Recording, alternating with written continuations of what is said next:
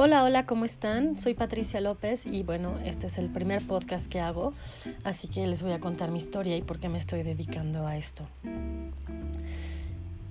Estudié durante varios años, era de esas como estudiantes eternas que siempre quería seguir en la universidad y en una cosa y en otra y evidentemente llegó un momento en el que pues tenía que hacer algo, se acabaron los estudios, se acabaron las becas, pues en parte por edad, en parte porque ya era momento de sentar cabeza según lo que decía el programa. Y al momento en el que quise buscar trabajo, pues me respondieron que no. ¿no? Me decían que era demasiado bien preparada, que estaba overqualified y que no tenían pues cómo pagarme. Y también el perfil que yo traía como que no estaba muy claro de lo que yo quería desear. Yo soñaba con un trabajo en un museo, soñaba con tener que ver con temas culturales, pero a la vez quería tener un buen sueldo, pero a la vez quería, quería una serie de cosas que en realidad en el programa de, y en los planes de trabajo del tipo de lo que yo quería, pues no necesariamente iban bien juntas y no era como el modelo que todo mundo conocía.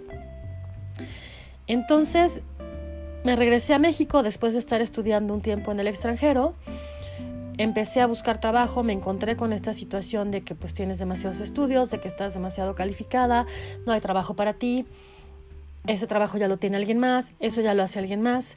Tuve que comenzar por bajar mis expectativas y pues me sentía yo totalmente fracasada, inútil, la peor así, la peor tonta, ¿no? De, de tanto que había yo querido estar estudiando, de qué era lo que quería lograr.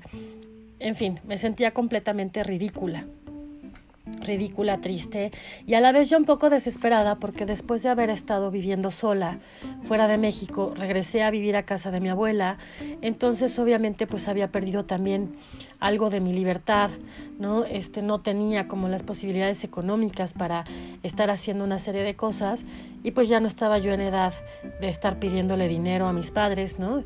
Y tampoco ellos en condiciones de estármelo dando. Me sentía tan tan mal y a la vez como tan ridícula de haber regresado a mi país y pensar que aquí iba a poder lograr lo que yo quería.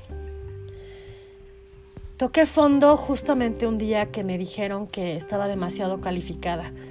Parecía que, que hiciera lo que hiciera, fuera donde fuera, no iba a lograr lo que yo quería.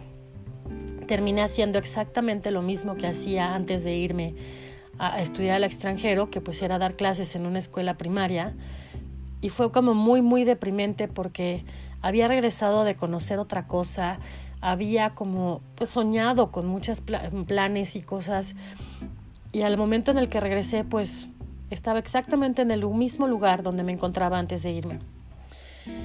Justo estaba yo con esa tristeza y esa decepción y esa frustración cuando me encontré a una amiga que me invitó a un proyecto y, fue muy interesante porque pues era una cuestión de, visitas guiadas que me obligó de entrada a bajar mucho mi, mi, nivel de lo que yo esperaba, ¿no? Tuve que reducir mis expectativas y decir, bueno, pues le entro porque pues necesito el trabajo. Entonces, a la hora que hago mi postulación, se trataba de dar visitas guiadas en diferentes lugares, pero eran visitas que para que te dieran más trabajo tú las tenías que diseñar y tú tenías que hacer nuevas propuestas. Entonces a mí se me hizo muy fácil y llegué yo, pues ya saben que de pronto se te suben los humos, pues porque estudiaste, porque tuviste, porque hiciste y juras que solamente por eso te van a aceptar y te van a dar exactamente lo que quieres y pues resulta que al contrario, ¿no? Lejos de dártelo, como que asustas, como que generas una desconfianza de pues esta sangrona, eh, que, espera, que quiere, etcétera, ¿no? El caso es que empecé a, hacer propuestas y la respuesta fue, pues no, porque eso lo tiene fulanito, eso ya lo tiene esta persona, esto ya lo hace tal. Entonces fue otra vez decir, oye, pues no hay manera, ¿no? No hay manera, entonces esta amiga me dijo, tienes que crear algo único, algo que solamente tú puedas hacer para que además no te lo copien y no te lo quite alguien que lleve más tiempo. Yo sinceramente tenía como ya ganas de, tirar la toalla, de quedarme haciendo lo que hacía antes, de encontrar la manera de regresarme a donde había estado estudiando pero pues estaba yo en un callejón sin salida, me topaba una y otra vez con pared, los pocos ahorros que había traído se habían acabado, ¿no? Intenté varias cosas, nada funcionaba, entonces me tuve que sentar pensando que no iba a haber opción y decir, a ver, ¿qué sé hacer yo que nadie más puede hacer y que me va a servir para generar esto que quiero lograr? ¿Qué puedo hacer para meterme a este trabajo que en ese momento ni siquiera era el trabajo de mis sueños, pero era, eran los únicos que me habían dado una opción? Entonces dije, ¿cómo le hago? Entonces tuve que identificar cuáles eran mis capacidades específicas, qué sabes hacer. Otra amiga en algún momento me dijo, es que tienes que poner tu currículum, pero no me estás diciendo, entonces le mandé el currículum y me dice, Pati, yo no entiendo, según tu currículum, qué sabes hacer. Y obviamente nos enseñaron a hacer currículums pensando en el trabajo que has tenido, ¿no? Y pues yo no había tenido muchos trabajos y mucho menos de lo que esperaba que me dieran, ¿no? Entonces fue así como de, ¿qué sabes hacer? Para ese momento yo ya tenía 30 años, llevaba todo este tiempo que había estado estudiando y sí había tenido trabajos, pero no específicamente de lo que yo quería, ¿no? El tipo de trabajos que te pagan los estudios, que te la hacen pasar bien, pero que no necesariamente es lo que querías hacer, ¿no? Y el tema es que, pues tuve que hacer un plan. ¿Cómo le hacía, no? Entonces empecé a verme a mí misma como un proyecto personal que me pudiera permitir generar esa venta, ¿no? Hacer ese, esa opción de decir, a ver, yo sé hacer esto, lo puedo hacer de esta manera y soy única en esto, esto y esto, ¿no? Entonces empecé a analizar y dije, a ver, llevas todos estos años investigando, porque pues el trabajo de, de la tesis que hacía pues era investigación. Ok, sabes investigar entonces empecé a sacar una lista en la que decía, bueno, sabes investigar, sabes hablar frente al público, sabes dar clases, sabes, este, eres buena con relaciones públicas.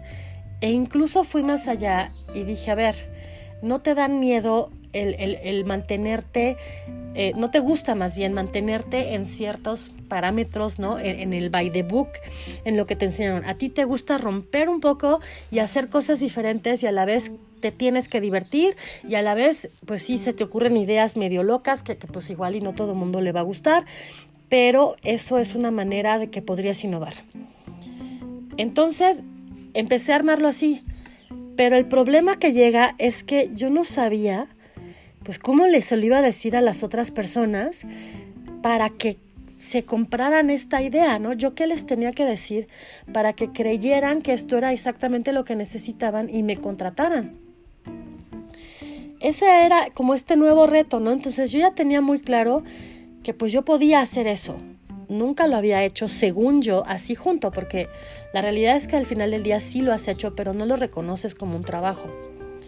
Entonces yo todavía tenía que, que lidiar con ofrecerle esto a las otras personas y generarles algo que realmente les interesara.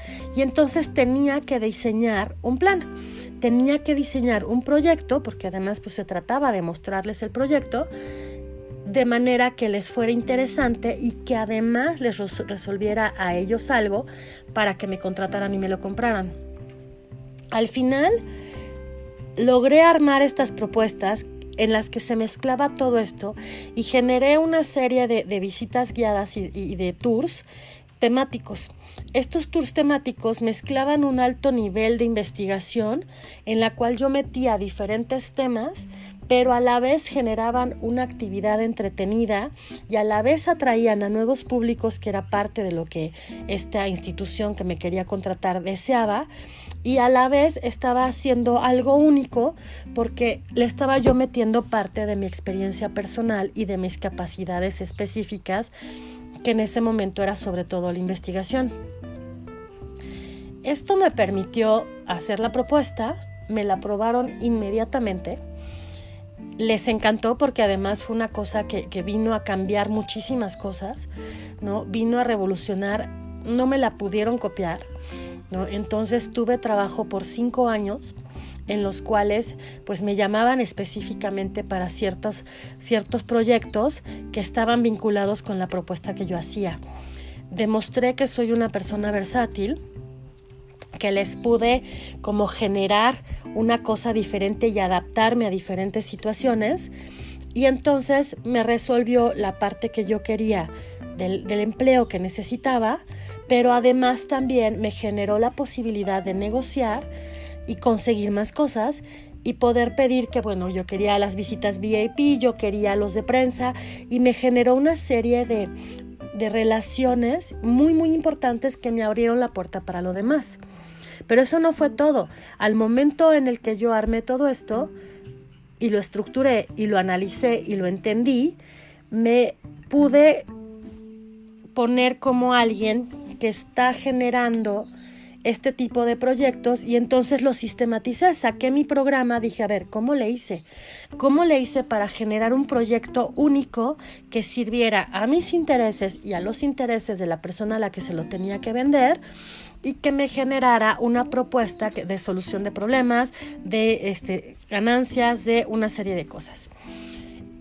Eso es lo que yo estoy haciendo. A partir de ese momento entendí que era una cosa que yo podía generar para otros y es a partir de ese momento que me doy cuenta de que hago proyectos de una manera que pueden resolver problemas trabajando como con base en objetivos. Yo espero que esto te haya interesado. Si te gustó este podcast, por favor déjame tus comentarios y nos vemos en la próxima entrega.